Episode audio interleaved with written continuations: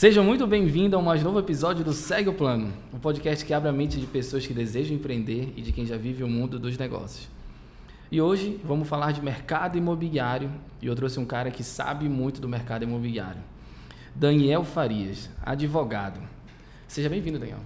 Obrigado, Polaro. Obrigado pelo convite. Cara, demorou, a gente bateu um papo tem o quê? uns dois meses, né? Por conta do Vitor, para ver se a gente alinhava isso aqui, mas saiu. A, a, parte boa é que saiu. E o tema de hoje é, Daniel, o que, que eu preciso saber antes de comprar um imóvel?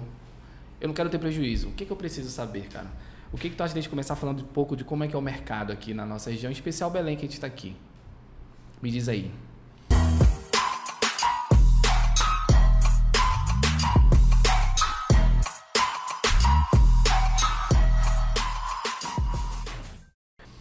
Vamos lá. É uma pergunta que é, é, muito recorrente, inclusive. O que eu preciso fazer antes de adquirir um, um imóvel?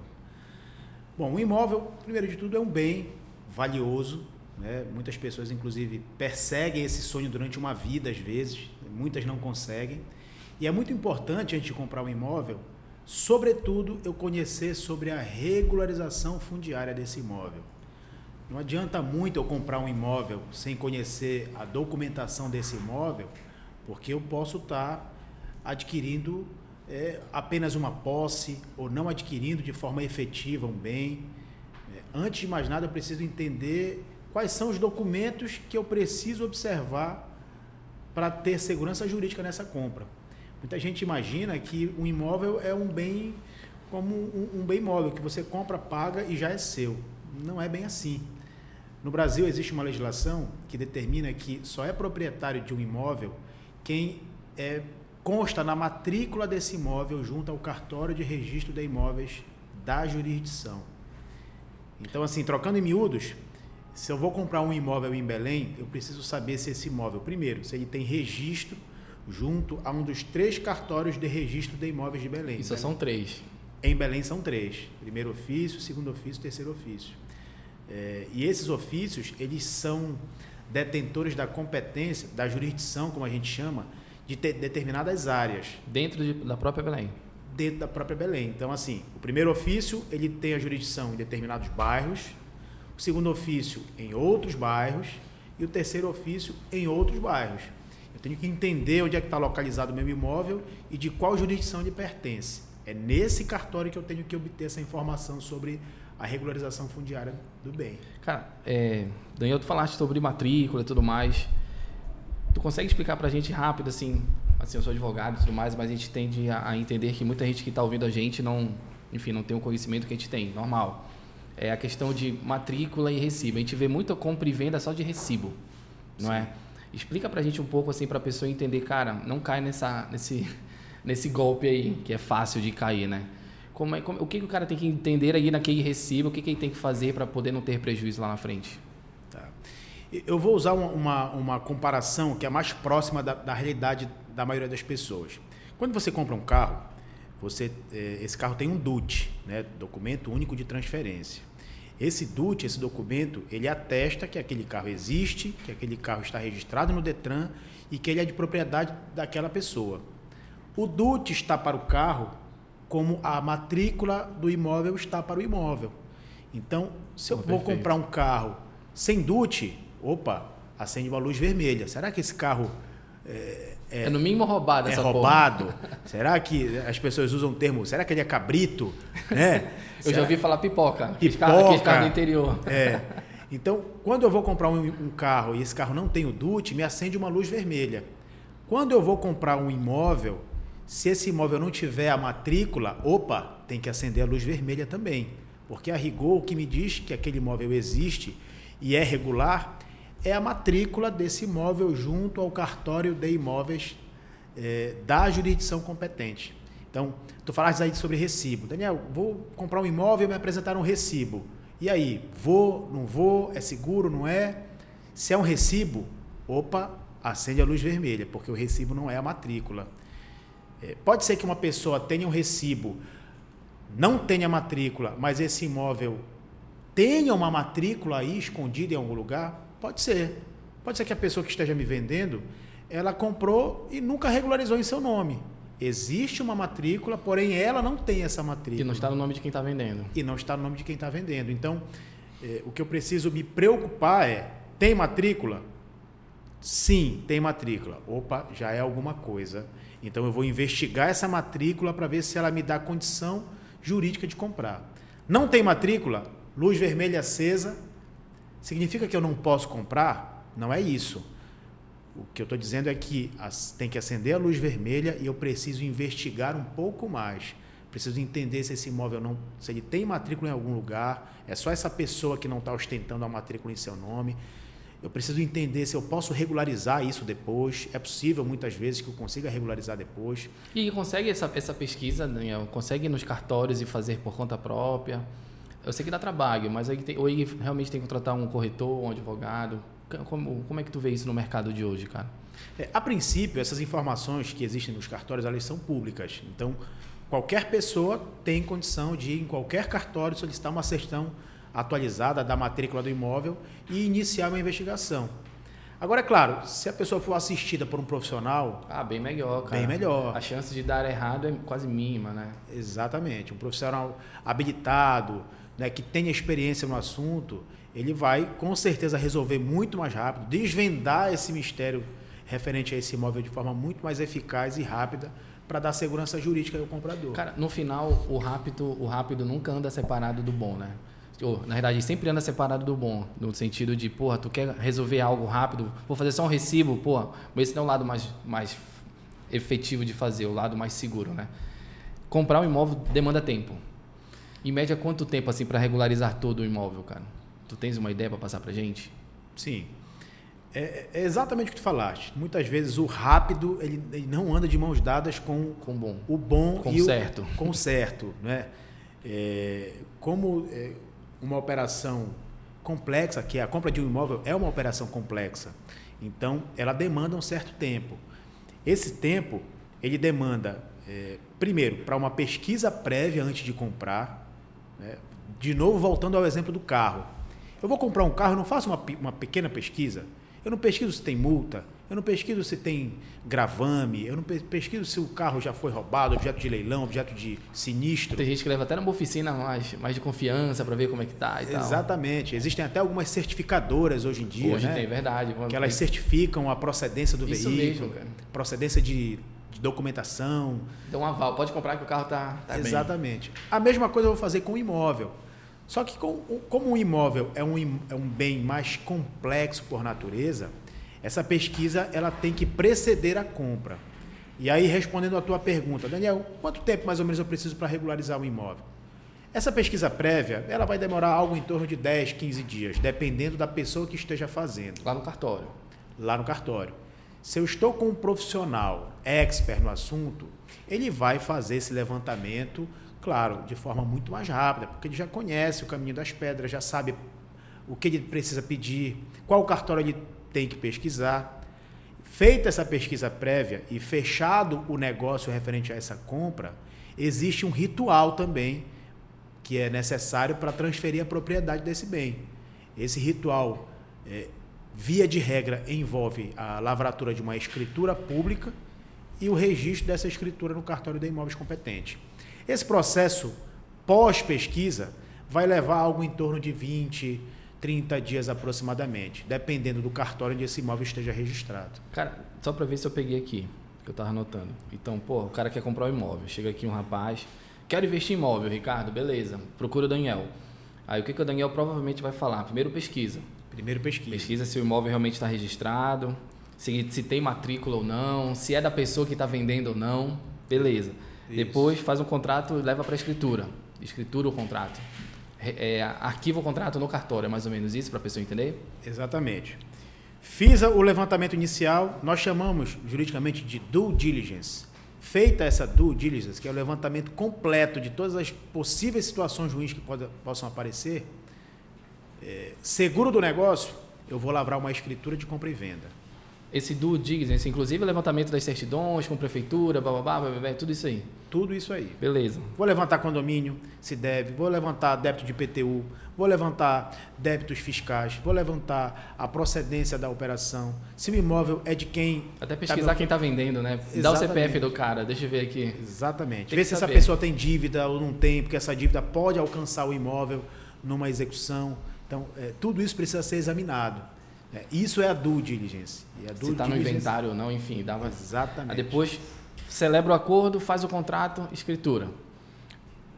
Celebra Após... o acordo, faz o contrato, escritura. Após a escrituração lá, leva em registro para poder averbar no registro na matrícula do imóvel. Agora, efetivamente, o dono é essa pessoa que comprou. Exatamente. Então, a pessoa só pode dizer realmente que ela é dona depois desses três passos aqui. Exatamente. Tem, um, tem um, uma frase de efeito que todos nós usamos que diz assim: quem não registra não é dono. No Brasil é assim. Se eu comprei o um imóvel, paguei por esse imóvel, mas não registrei, juridicamente eu não sou dono. Eu sou dono apenas a partir do momento que eu registrar. Cara, isso me lembrou, a gente estava conversando antes aqui, a questão do Kumbu. Cara, o Kumbu está muito em alta, né? A galera está querendo investir para lá. Eu estava querendo investir, querendo comprar algo, apareceu. Aí, porra, aí eu fiz essa questão da pesquisa. Fui pesquisar, visitei o local, vi os, os vizinhos, passei uma manhã lá batendo papo. Tá, muda a documentação, fui ver a documentação. Primeiro que aqui não tem propriedade, né? É só posse, que é terra de marinha, ilha e tudo mais. Mas, enfim, dá, é superável.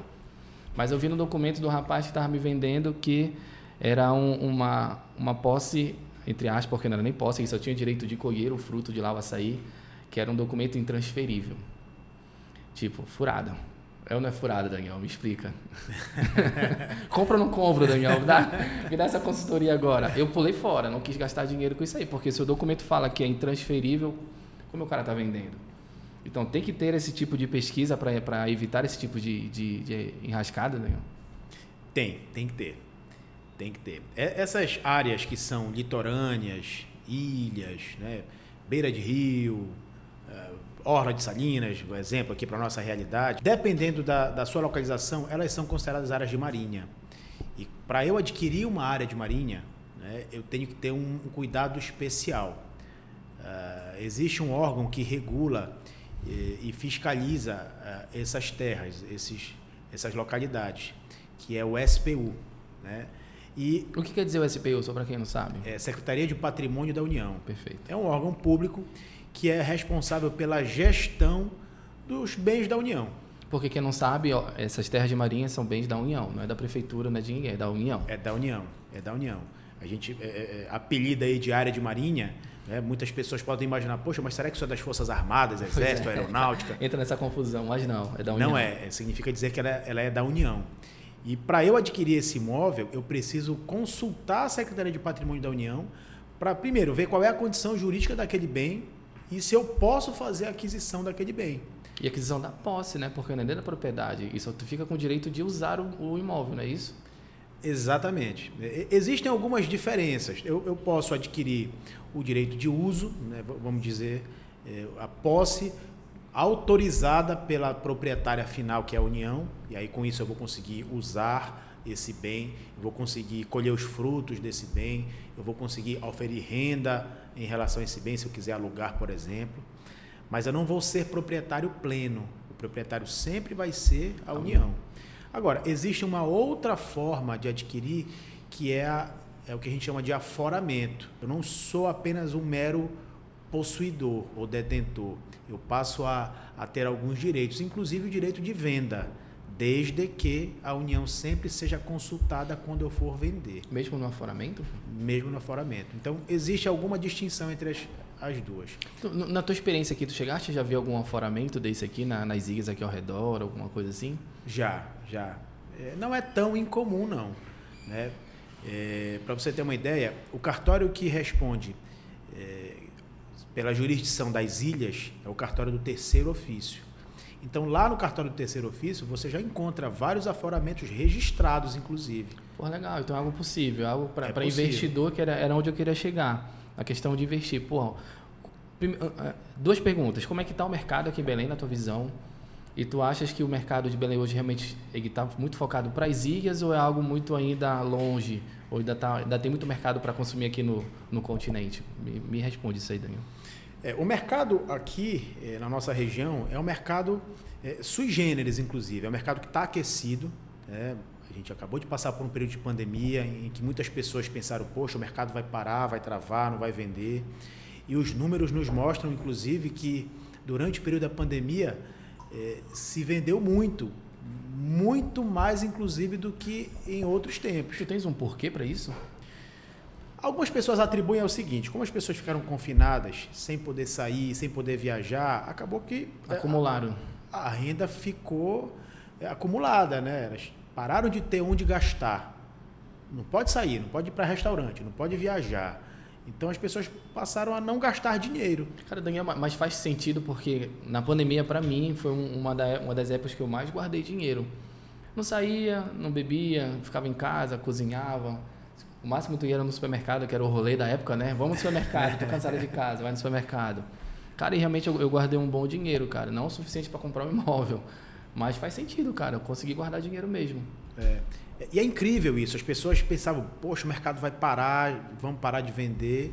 E aconteceu um caminho inverso. Claro, não, não foi para todas as pessoas que aconteceu Sim. isso, né? mas para uma determinada fatia aí de, de, de, trabalhadores. Imagina você, um servidor público, que é, ele tem aquela renda ali fixa, não, é? não depende de, de ele vender mais ou vender menos, ou produzir mais ou produzir menos. Ele vai ter aquela renda dele fixa por mês.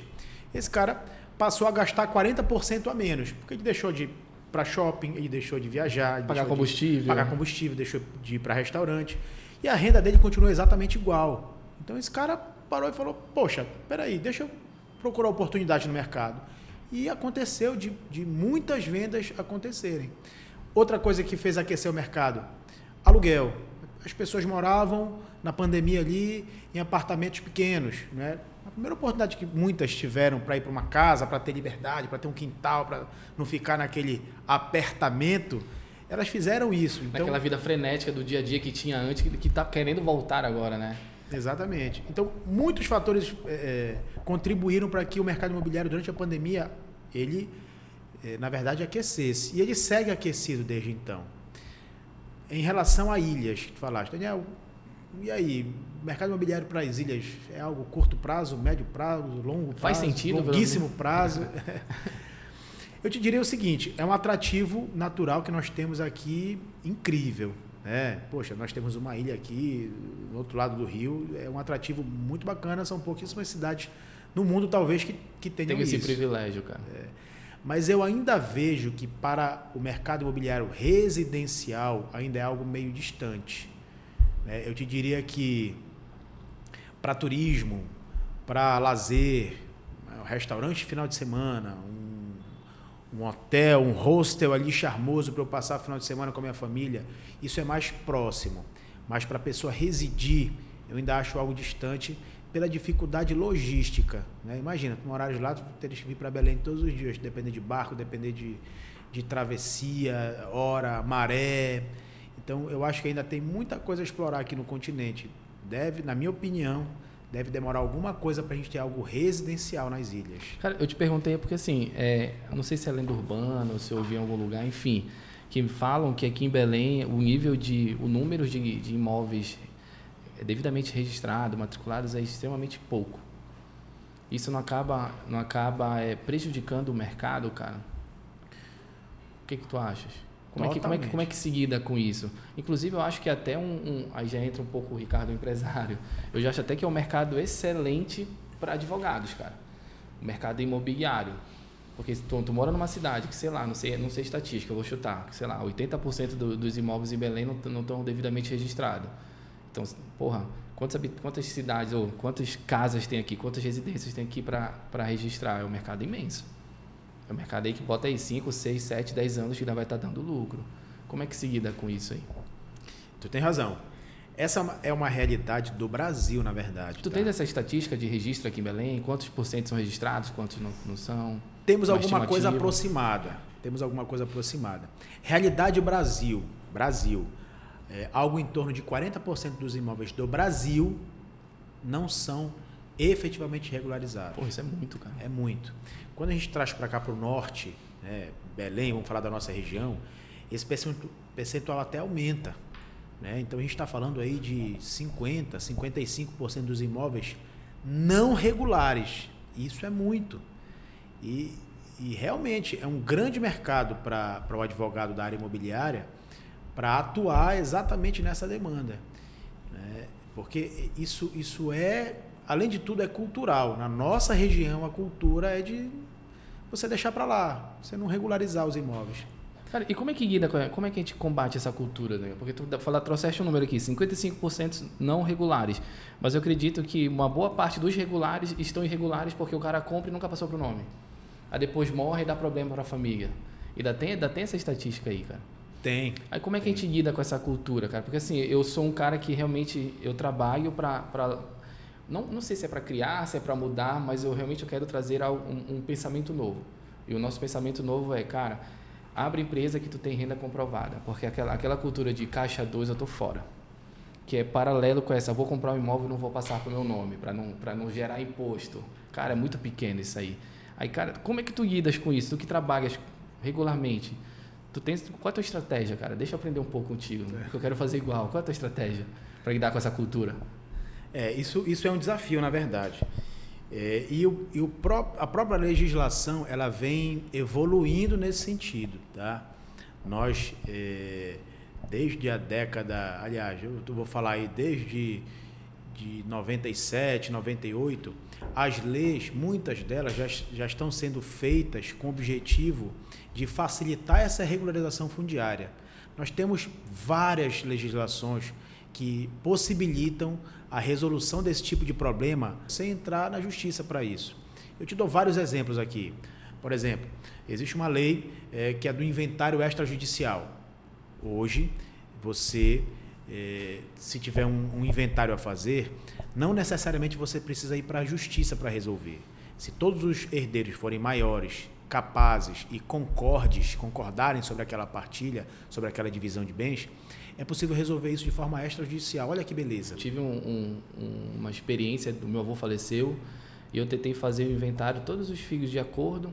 Tentei fazer inventário aqui em Belém, quem faleceu aqui, morava aqui, mas o imóvel era, era não é, em João Pessoa. O, o cartório não, não quis fazer. Falou, não, a gente não vai fazer, porque o, o, imóvel é em João Pessoa. Tem esse entrave mesmo, ou foi o, o cartório que, que fez meio corpo mole? Como é que funciona essa parte da legislação de imóvel fora do município? É, na realidade, é, o, o, inventário, a princípio, ele corre é, onde é, foi aberta a sucessão, ou seja, onde o decujus faleceu. Então, se ele faleceu em Belém, independentemente de onde ele tenha deixado o imóvel, o inventário falar. corre por aqui. Feito o inventário aqui, finalizado o inventário aqui, eu consigo com esse formal de partilha, que é o documento que sai ao final do inventário. É o resumão aí, para quem, é o resumão, quem não entendeu. Exatamente, é o resumão de como vai ser feita a divisão entre os herdeiros. Eu com esse documento consigo resolver a situação jurídica de imóveis em qualquer lugar do Brasil, aliás, do mundo. Porra, sério, não sabia disso é. aí. Tá vendo? Então, o advogado que tá vendo, tem, a gente tem que respeitar a especificidade de cada, de cada especialista. Eu não deixei para lá, até porque a minha área é outra, a área da, da saúde e tudo mais. Devia ter ido atrás de ti. Resumindo. Pois é, então eu estou te dando um exemplo de uma facilitação legislativa, ou seja, uma lei que chegou para facilitar a vida das pessoas. Hoje eu não preciso ir para aquele inventário judicial que Longo. demora anos. Não, eu consigo resolver isso em um mês, dois no cartório, fiz o formal de partilha e eu parto para regularizar os imóveis.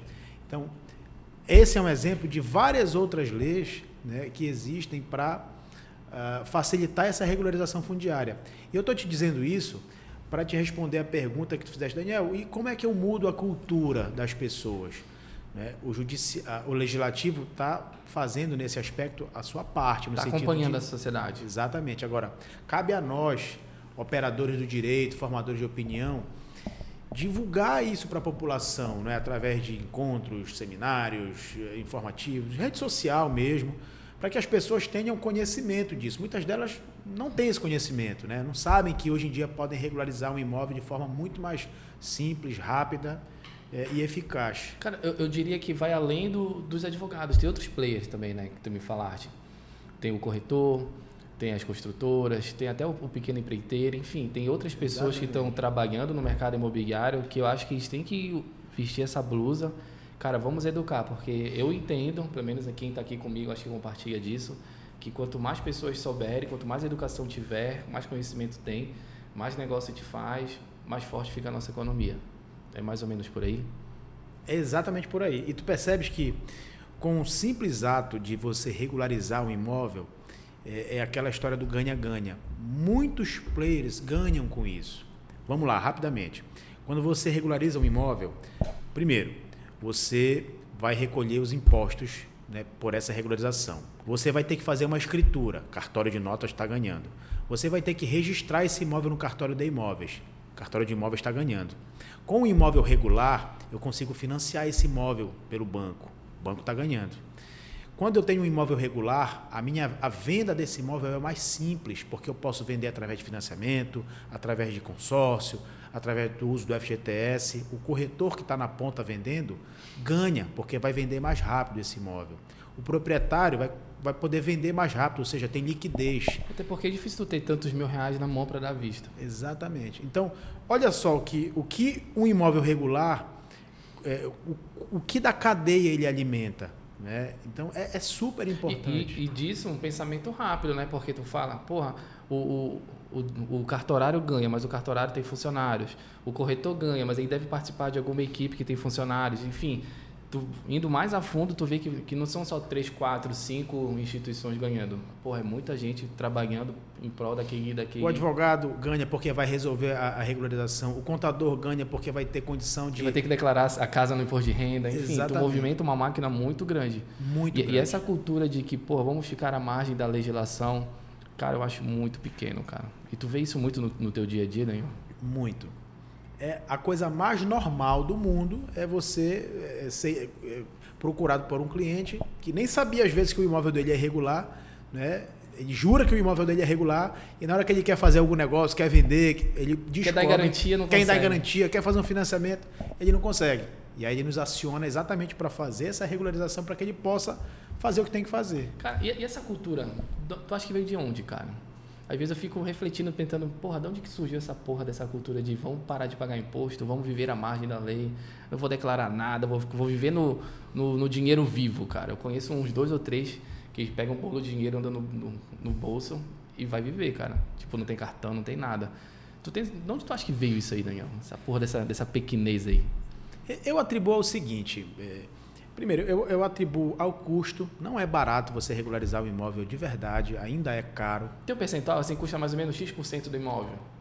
Tem algum dado assim? Uh, eu te diria o seguinte, claro que cada situação é uma situação, né? Dependendo da situação jurídica do imóvel, ele vai ter um custo diferente. Mas eu te diria que algo em torno de 4, 4,5% do valor do imóvel vai ser necessário para regularizar esse imóvel, a princípio. Então, é um valor substancial. Você vai pegar um imóvel aí de 500 mil reais, é, 4%, é, estão falando aí em 20 mil reais para regularizar. É dinheiro, é bastante dinheiro. É, então, esse é um fator. Ainda é caro para regularizar um imóvel. O segundo fator, era muito complexo. Não existiam leis, como eu te falei agora há pouco, da, do inventário extrajudicial. Então era muito complexo, as leis eram muito duras. Você tinha que, no caso de inventário, tinha que ir para a justiça. Além dos 4%, você tinha que pagar advogado, custas judiciais. Então, as pessoas até talvez esmoreciam. Poxa, vou ter que Desanimava, passar... literalmente. É, Pô, vou ter que passar por essa via cruz. Não, deixa quieto. Quando eu morrer, meus filhos vão dar jeito. É, lê do engano, porque quando morrer, o custo vai ser maior, porque são dois inventários. E aí vai. Mas eu atribuo, assim, basicamente ao custo e à burocracia da época. A coisa tem melhorado muito, como eu disse. Então, a tendência é que você daqui para frente, aliás, de algum tempo para cá e daqui para frente, a coisa seja diferente. Esse percentual tende a diminuir. Né? Percentual de imóveis não regularizados. Cara, porque pensa comigo, para o Estado, que enfim é o que realmente meio que comanda essa questão desses valores, quanto menos burocracia, mais dinheiro entra, cara. Porque é. as pessoas vão lá e fazem, né? Se, eu fico vendo assim, se tu incentiva o cara a regularizar, regularizar teu imóvel e consegue empréstimo até mais barato. Porque quando tu dá alguma coisa em garantia real, os juros é menor. Então tem coisas que para mim não faz sentido, mas hoje não faz sentido porque eu tenho conhecimento.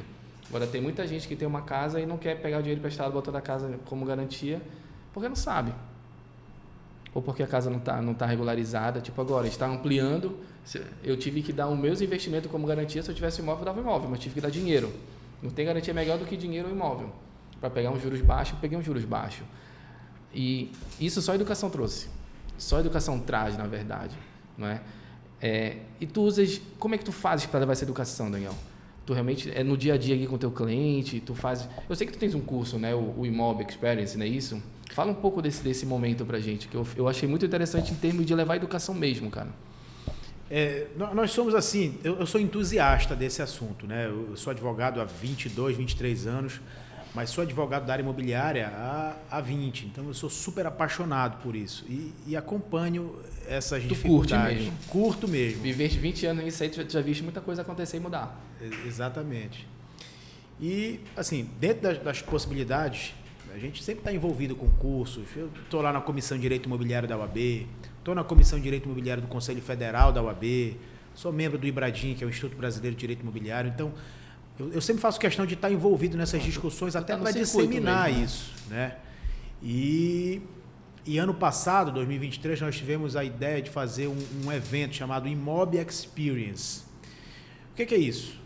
Foi um evento, é um evento né, que congrega todos os grandes players do mercado imobiliário. Então eu junto num só evento físico, é um evento que acontece no hangar, construtores, incorporadores, advogados, contadores, empresa de loteamento, empresa de administração de condomínio, banco que financia o imóvel, seguradora que assegura ali o imóvel, uh, cartórios, que, que é um player que é super importante nesse processo. Essencial no processo. Então a ideia é nós juntarmos toda essa turma, todos esses players, para discutir soluções, ideias, ideias regionais, coisas que funcionam na nossa região, fazer com que essas pessoas interajam entre si, até com o objetivo de criar network. Né? Teres uma ideia, ano passado, é, houve um expositor lá no Imob que é, era é, orientado pelo Sebrae, que ele bolou umas placas, eu vou, eu vou chamar assim, umas placas cimentícias feitas de matéria-prima natural. Acho que era caroço de açaí, alguma coisa assim uma ideia brilhante, né? mas ele precisava conectar com alguém uma construtora, por exemplo, que pudesse comprar dele em escala. Que absorvesse isso aí e executasse. Exatamente. Então, no Imob houve a oportunidade dessas duas pessoas se conectarem. Então, foi uma alegria para a gente ver esse rapaz, sabe, entusiasta ali, estudioso. Network na prática aí. Na prática e na veia, é, com os players corretos do, do, corretos do mercado imobiliário. Então, a grande ideia do Imob é, é essa, né? é disseminar conhecimento, conhecimento disseminar boas práticas e fomentar o network entre os players locais e nacionais. Então o evento foi um sucesso, tivemos mais de mil pessoas lá no hangar. Pô, e esse legal. ano, aliás, 2024, já estamos estruturando a, a edição de 2024 para acontecer. Então é algo que veio para ficar mesmo. Veio para ficar. Veio para ficar, vai entrar, aliás, já entrou no calendário anual dos eventos de Belém. Cara, que é, legal. E a ideia é fazer com que isso e gerar network, e gerar, e gerar negócio, e gerar educação, gerar tudo. Exatamente. É isso mesmo. E, e, lá nesse momento, tu falas muito na questão de quais são os erros mais comuns numa transação. Porque assim, Daniel, esse podcast é mais para quem quer empreender, para quem quer gerar negócio, para quem quer de alguma forma ganhar dinheiro ou, ou dar um start na vida aí. Como é que eu consigo entrar nesse ramo como investidor agora, me, me colocando na posição de investidor e e não cometer erro, cara. O que que tu falas para quem está nesse nesse, porra, eu quero comprar leilão de imóvel, eu quero ir comprar um lote, fazer casa e vender.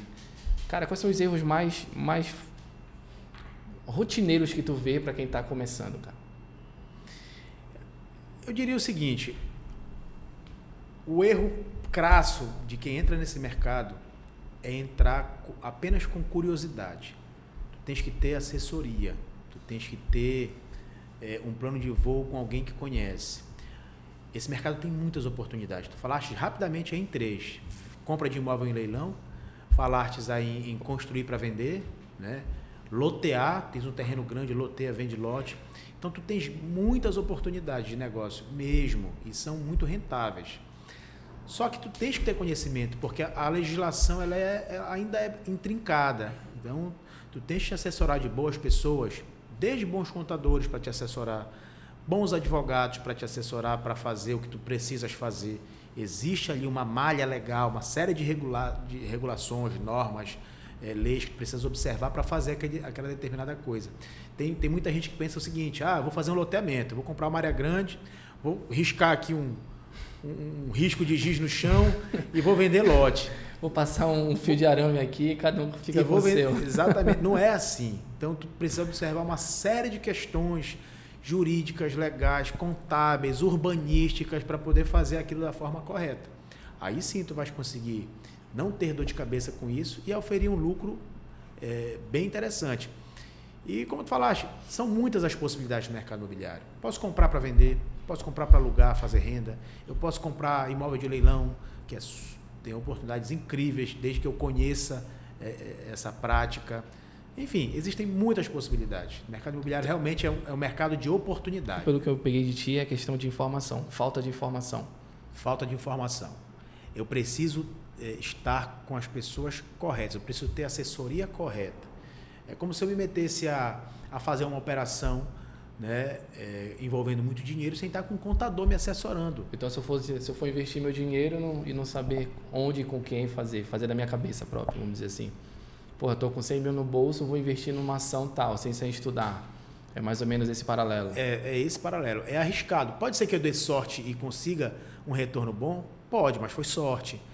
Né? Eu preciso estudar, eu preciso conhecer. Se eu não quiser ter esse, essa curva de aprendizado, eu preciso me assessorar de bons profissionais que já estudaram isso para mim.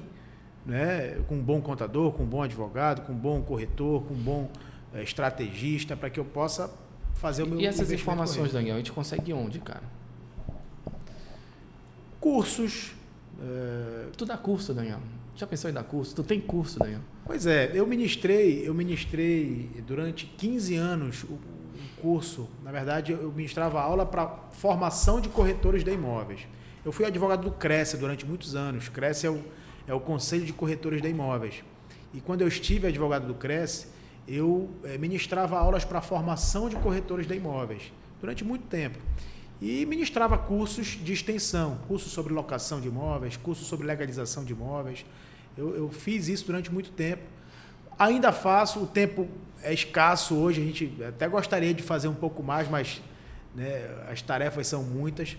Mas tem um projeto aí saindo no forno para que a gente possa fazer é, cursos de formação né, e de aprimoramento para pessoas, não só profissionais, não só corretores, mas pessoas como você que querem investir, interessadas, curiosas, ou que tenham ali um patrimônio imobiliário na família e quer ela mesma fazer a gestão. A gente está preparando um material bem legal. Eu te pra... perguntei isso por quê? Porque há muito tempo atrás eu acompanho um cara que dá aula só de leilão. Eu nunca fiz, eu queria até conhecer alguém que fizesse, que tenha feito para me falar como é que é. Eu nunca tive coragem de investir para poder saber, mas o que eu vejo, o mercado de leilão é um dos melhores mercados que tem na área imobiliária. Eu não sei como funciona em Belém, porque eu nunca fui a fundo, eu sou mais um curioso e fico vendo para, sei lá, um dia eu, eu tiver tempo, eu vou lá e vou sentar e estudar. É, é algo que está no meu radar. Como é que tu vê esse mercado aqui em Belém, cara? Tu tens, tu tens algum dado para trazer para gente? De leilão? Sim. Como é que funciona? Eu, eu, eu conheço bastante. Eu, eu, atuo nesse mercado há pelo menos uns 15 anos, no mercado de leilões. Né? E é algo realmente é, bem rentável, eu te diria. Mas, como sempre, eu preciso estar preparado. A pessoa que vai se meter para comprar imóvel em leilão, ela precisa estar preparada, ela precisa entender como funciona, ela precisa entender as variáveis. Me, traz um problema de leilão assim que tu já tivesse, só para eu ter noção. Vamos lá. Um problema recorrente de leilão é você comprar um imóvel ocupado. Grande parte dos leilões, os imóveis estão ocupados. Isso é uma grande dor do leilão, é o imóvel ocupado. É. Isso pode parecer um super problema.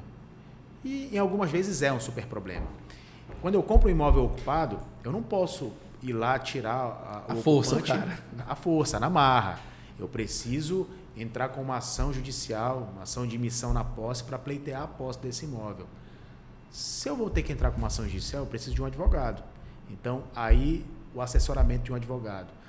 O advogado vai poder te dizer, olha, vai, a gente vai conseguir resolver isso em tanto tempo.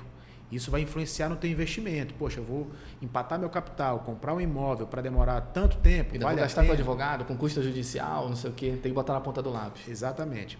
Muitas vezes, um outro problema. Além do imóvel estar ocupado, esse ocupante já entrou na justiça contra é, quem levou esse imóvel a leilão, ou seja, além do imóvel estar ocupado, já existe uma ação subjúdice em tramitação para discutir se aquela arrematação, aquela indicação do imóvel a leilão é correta ou não é. Então, opa, acende uma luz vermelha porque a minha desocupação pode demorar ainda mais. Quem vai poder esclarecer isso para ti? Um profissional advogado que entenda de tudo isso. Isso vai influenciar no teu investimento. Se eu disser para ti, Polaro, tu vais comprar um imóvel ocupado, esse imóvel já tem processo, eu vou desocupar esse imóvel daqui a seis anos para ti. Mas, égua, seis anos não faz sentido. não vou empatar o meu dinheiro durante seis anos, eu vou girar em outra coisa. Então, uma assessoria pré-arrematação é super importante para tu decidir se tu faz ou não faz o investimento. Cara, para te dar uma projeção, né? Para te dar uma, uma ideia do futuro. Porra, Exatamente. como tu falaste, eu, tudo isso aqui vai se resolver em seis anos. Sei lá, tu compraste um imóvel de 500 mil. Um imóvel valendo 500 mil, tu arremataste aqui com 50% de, de desconto, entre aspas, 250. Vale a pena o, o investimento? Aí é a dor de cada um, né? Se tiver sobrando dinheiro, talvez até esses, esses seis anos aí de 250 passa para 500 em seis anos. Cara, mas isso aí realmente só com, com as pessoas certas, com a assessoria certa. Eu dei, uma, eu dei uma exagerada, tá? Os seis anos, que é para a pessoa entender, poxa, mas é verdade. Ah, tu é daquele cara que assusta logo, olha. mas não, não estou te criticando. Eu acho, inclusive, certo isso. Prudente, cara. né? É, é Exatamente. É prudência, é prudência. Porque eu conheço, tem, tem alguns colegas nossos, cara, isso aí em um, em um mês se resolve. Aí eu falei, que porra é essa, cara? Quem conhece que eu não conheço? Olha, tem uma situação aqui na nossa área, que é o Cadastro Nacional de Estabelecimento em Saúde, que é o que chamam de KINES por aí. Toda, toda empresa da saúde tem que ter. Só fazer um paralelo para ti. E isso demora, em média, uns quatro meses para a gente conseguir aqui em Belém, porque é pela prefeitura, enfim, é aquela agilidade que todo mundo conhece. Aí um, um, um amigo de um cliente falou para ele assim, cara, isso aí eu consegui em 15 dias. Eu falei, porra, me, pa, me mágica, passa o né? contato dele agora que eu quero contratar esse cara, porque eu demoro quatro meses, sou da área, três meses, o cara em 15 dias. Aí tu começa a pensar coisas, né, que tem gente que vê, que vê dificuldade, coloca facilidade e tudo mais, que a gente não, não compartilha. E que deve ter muito também na área, na área, na área imobiliária. Não tem? Isso também, tu acha que é um, é um, dos, um dos grandes erros das pessoas é, é, é comprar facilidade na área imobiliária? É, sem dúvida. É, às vezes, é, você é induzido a cometer um erro. Pela falta de conhecimento. Pela falta de conhecimento e muitas vezes pela má fé de quem quer te vender um serviço. Eu tenho certeza que uma pessoa, um advogado, um profissional que, que se arvore em dizer, vou falar de leilão especificamente. Olha, pode comprar esse imóvel, ele está ocupado, mas em 15 dias eu desocupo ele para você. é mágico. É mágico. Mas a, a pessoa que está vendo o investimento ali, ela está tão afim, às vezes, de fazer aquele investimento, que quando ela escuta isso, é, ela não percebe que isso aí é um engodo, é, é papo furado. E ela se convence e compra e faz o investimento confiando naquela palavra. Né? A, a prudência nunca é demais. O, o papel de uma, um profissional assim é, prudente, correto, é dizer, olha, o risco teu é esse, isso pode resolver em 15 dias ou em mês? Pode, mas é mais provável que isso se resolva em tanto tempo. Isso é honesto. Sim, pela experiência que tu tens, que tu vê isso geralmente, é, recorrentemente aqui no teu trabalho, em média vai durar um ano. As pessoas não querem Pode acontecer né? em um mês? Pode. Pode ser que eu compre um imóvel, legalize o imóvel, arremate o imóvel. Eu, como advogado, vou mandar uma notificação lá para o ocupante e o cara dizendo, sai. olha, tu tens tanto tempo para sair, senão eu vou entrar com uma ação contra você. E o cara vai lá me entrega a chave, como N vezes já aconteceu. Uma situação, várias situações curiosas que aconteceram. É, nós já compramos imóvel para cliente é, por um determinado valor. Vou, falar um valor hipotético aqui, 100 mil reais. Compramos para o cliente, arrematamos para ele, legalizamos em nome dele. Quando nós entramos em contato com o ocupante, o ocupante falou: pelo amor de Deus, não me tira daqui. Aliás, eu quero comprar. Eu pago 200 vendemos para o próprio ocupante pelo dobro do preço em dois, três meses. É possível acontecer? É possível. O cara deu um bug, deu, deu tela azul agora. O cara tava devendo, esperei para leilão para comprar, deve ter, deve ter comprado inclusive até mais barato. É porque às vezes quem está no imóvel nem é o cara que está devendo. Sabe o que acontece muito, Paulo? Hum. É o que a gente chama de contrato de gaveta. Vamos imaginar o seguinte: o João financiou no banco o imóvel, tá? Comprou um imóvel de 200 mil, deu 100 de entrada, financiou 100, ou seja, a dívida dele é 100. Se apertou por algum motivo, não conseguiu pagar as parcelas. O João falou: Pedro, tu não queres comprar aqui o meu imóvel? De novo, a questão da informação. O Pedro não sabe o que é matrícula, Não sabe porra não, sabe, não sabe nada. Quanto é, João? Eu te vendo a 50 mil. Eu Porra. quero. Toma os 50. Olha a ganância. João aí. faz um recibo particular, não estou falando em matrícula. O Pedro pega esse recibo, bota na gaveta, por isso que a gente chama de contrato de gaveta, e pensa que o imóvel é dele. Só que o João, que foi a pessoa que financiou o imóvel, parou de pagar as parcelas. Uma hora o banco vai retomar e uma hora o banco vai leiloar o imóvel. O Manuel, investidor, viu que esse imóvel está disponível em leilão, contratou lá o Daniel Farias, arrematamos esse imóvel. O devedor era o João. Quem está no imóvel é o Pedro, sem saber, inclusive, que o imóvel foi Perdido, na, perdido no rolê, É. né? Só vai chegar a notificação. Quando o Manuel compra e o Daniel Farias entra em contato com o ocupante, dizendo, meu amigo, infelizmente esse imóvel não é mais seu, tá aqui a matrícula, que agora está matriculado, né? Em nome de quem? Do Manuel. O Manuel quer te tirar. Não, mas espera aí, eu comprei do Pedro. Só tem a matrícula? Não. Quem não registra não é dono, lembra? O senhor comprou, meu amigo, de quem não era dono. O dono era o banco. Ah, pelo amor de Deus, mas eu não posso sair desse imóvel. Meu filho estuda aqui do lado, eu estou tão acostumado. Quanto é que vale o imóvel? Olha, vale 250, mas eu lhe vendo a 200. Tá bom, eu compro. E várias situações assim já aconteceram. Para, uma, o, para o Pedro, que pagou 50 e pagou mais 200, se o imóvel valer 300, ainda tá bom. Para o Pedro, que comprou por 100 e vendeu por 200, foi ótimo. Né? Para o Daniel, que assessorou isso tudo, foi bom também, porque ele cobrou seus honorários para resolver esse Todo problema. mundo ganhou. Todo mundo ganhou. Só, não- só quem não ganhou talvez tenha sido o João que perdeu o imóvel, né? E, e acabou Ele- sendo ele desalojado. 50 mil do Pedro. É. Mas eu tô te dizendo assim, uma situação de inúmeras situações que podem acontecer. Pode ser que o, o João, que foi o cara que financiou, tenha morrido. E quem ficou morando no imóvel tenha sido um filho do João que nem sabe o que ele financiou e está lá morando. Então, leilão de imóvel, a gente eh, nunca sabe qual é a condição do ocupante. É uma caixinha de surpresa aí. É. Tem que estar preparado. tem que estar preparado. Aí que eu volto a te dizer. Ou tu estás preparado porque tu conheces, ou tu estás preparado porque tu estás bem assessorado por alguém que conhece para resolver o teu problema. Cara, essa, essa história foi foda. Comprei e vendi pro cara que tava lá dentro. Eu achei incrível, né? E Daniel, para finalizar, que a gente tá indo na reta final já. Para quem tá começando nesse, nesse mercado, cara, vamos pensar, sei lá, agora eu vou vestir a roupa de um advogado recém-formado. Eu sou advogado, quero começar no mercado. Ou então corretor, que tu já deixa ela para corretor. O que, que tu falarias para essa pessoa? Eu diria o seguinte: estude, se prepare. Ah, Daniel, onde é que eu estudo? Onde é que eu posso me preparar? Tem tanta oferta de bons cursos na, na internet. Né? E, e na internet tem de tudo. Tem os bons Tem. e tem os ruins também. Tem que saber filtrar. tem que saber filtrar. Eu, eu orientaria a procurar as boas referências. E nós temos muitas. Eu acabei de falar aí do Ibradim. O Ibradim é o Instituto Brasileiro de Direito Imobiliário, um instituto super sério, da- do qual eu faço parte. né? É, um- é uma boa fonte de estudo de pesquisa. As próprias comissões de direito imobiliário da- das OABs, né, que também eu faço parte, são, são boas referências, porque ali são, são travadas discussões recentes, eh, são profissionais que são envolvidos no mercado imobiliário, eh, pós-graduações, boas pós, eh, cursos de, de extensão atra- feitos através de bons profissionais, tem vários. Tem um que eu gosto muito, inclusive, eu fiz um podcast mês atrás com ele, que é do professor Salomão. O professor Salomão é um, é um registrador do sul do país, que ele tem um curso online, que ele ensina como eh, você faz, fazer a regularização imobiliária, a regularização fundiária de um imóvel. Então, ele tem todo o passo a passo, ele tem uma super didática, e é um cara que é, é- é muito seguido né, e tem um conteúdo muito refinado. Então, pessoas como essas são é, é vantajoso seguir, tá sempre ali Cara, são, observando. na verdade, tu tá falando aqui, pô, vai, estuda, mas estuda com quem tem resultado. É isso. E não tem, pra mim, tu resumiste o que eu poderia falar nesse podcast, cara.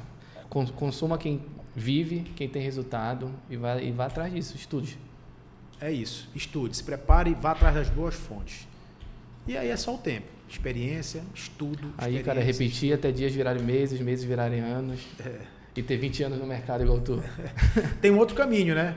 Que é o caminho, bom, eu não, tenho, eu não quero demorar 20 anos para aprender tudo. Então o que, que eu vou fazer? Eu vou ter um mentor. Né? Eu vou procurar um mentor, eu vou procurar uma assessoria. Eu vou pegar esse cara que já estudou durante 20 anos, 10 anos, 5 anos, 12 anos, e vou pedir para que ele faça para mim. Ele vai fazer a parte técnica legal e eu vou fazer a parte econômica, eu vou investir. É uma outra solução. Pô, tu falaste um, um tema que eu, é um, algo que eu quero trazer para um podcast. Talvez fique até o convite para ti. Eu queria realmente falar de mentor, porque é algo que eu não vejo muito comum aqui em Belém. Talvez agora as pessoas estão abrindo os olhos para mentorias, só que aí já entra naquela questão: tem gente se vendendo como mentor, mas sem resultado, ou então com, ou então com resultado meio que discutível, porque eu sou um cara que consome resultado. Então, se o cara não tem o um mínimo de resultado, não tem como eu, eu consumir isso daí. Tu acha que esse mercado aqui em Belém está aquecido, cara, para mentor? Tu acha que faz sentido aqui em Belém ter, ter, ter mentores? Tu acha que tem mentores em Belém? Resumindo a pergunta. Olha, eu acho que tem gente muito boa em Belém, com, com capacidade para ser mentor. Não sei se elas eh, estão dispostas a. Ou tem tempo para isso. Ou tem um tempo para isso, mas tem muita gente boa aqui. Tá? E, e vejo que é um mercado é, escasso. Eu vejo poucos mentores. Agora, mentores com resultado. Resultado é porque vendedor cara. de cursos, né, a gente vê muito aí, mas a pessoa que realmente tem resultado, vive aquilo, né, respira aquilo, tem pessoas boas, mas em Belém eu de fato vejo poucas pessoas se lançando para fazer isso. Eu vi, eu vi de um empresário, um empresário bem, bem calejado, falou: pô, Ricardo, às vezes bate um consultor aqui no escritório, consultor de livro. O cara é PHD em livro, não, não tem nada de prática. Eu fico meio receoso de. O que, que ele sabe da vida real? Cara, tá certo. Vida real é totalmente diferente de livro, né? Tu bem sabe como tu falaste, porra, vendi, comprei um imóvel no leilão, notifiquei o cara, o cara quer comprar de mim, isso não tá no livro, porra. Isso aí, se o cara for pensar, é bicho tá doido. Nunca vai acontecer isso aí. Porque tu pensa logo na briga, né? Exatamente. E o cara quer resolver e comprou o móvel que ele morava. Enfim, só a vida real mostra isso aí.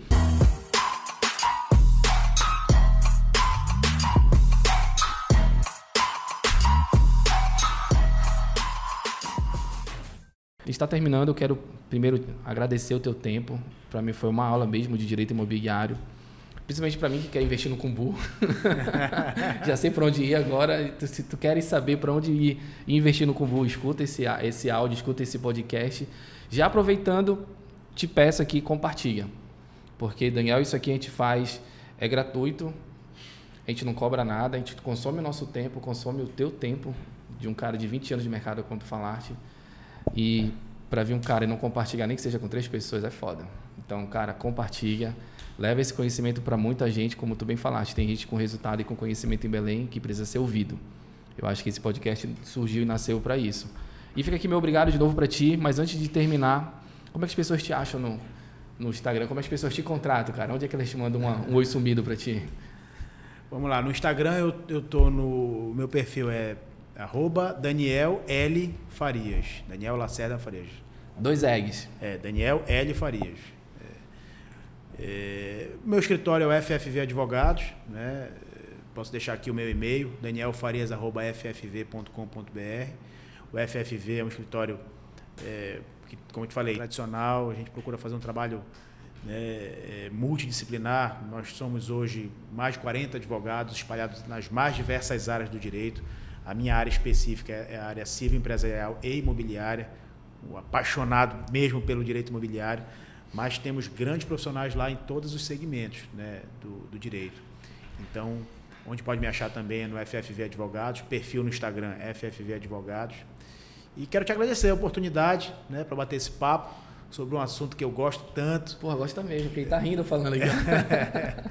eu adoro, rapaz, eu adoro. Se me convidar mil vezes para falar sobre direito imobiliário, eu venho mil e uma, não tem quando, jeito. Quando for lançar o imóvel, me fala para a gente bater esse papo aqui para saber desse curso. Inclusive, eu quero levar a galera do escritório para lá. O Vitor conhece lá, já foi uma vez. Então ele já falou muito bem. Realmente eu quero participar de alguma forma, nem que seja de, de ouvinte lá, eu quero só ouvir. Que é um, é um, é um mercado que, que me chama a atenção. E me chama a atenção uma curiosidade, porque meu pai trabalhou no Interpa.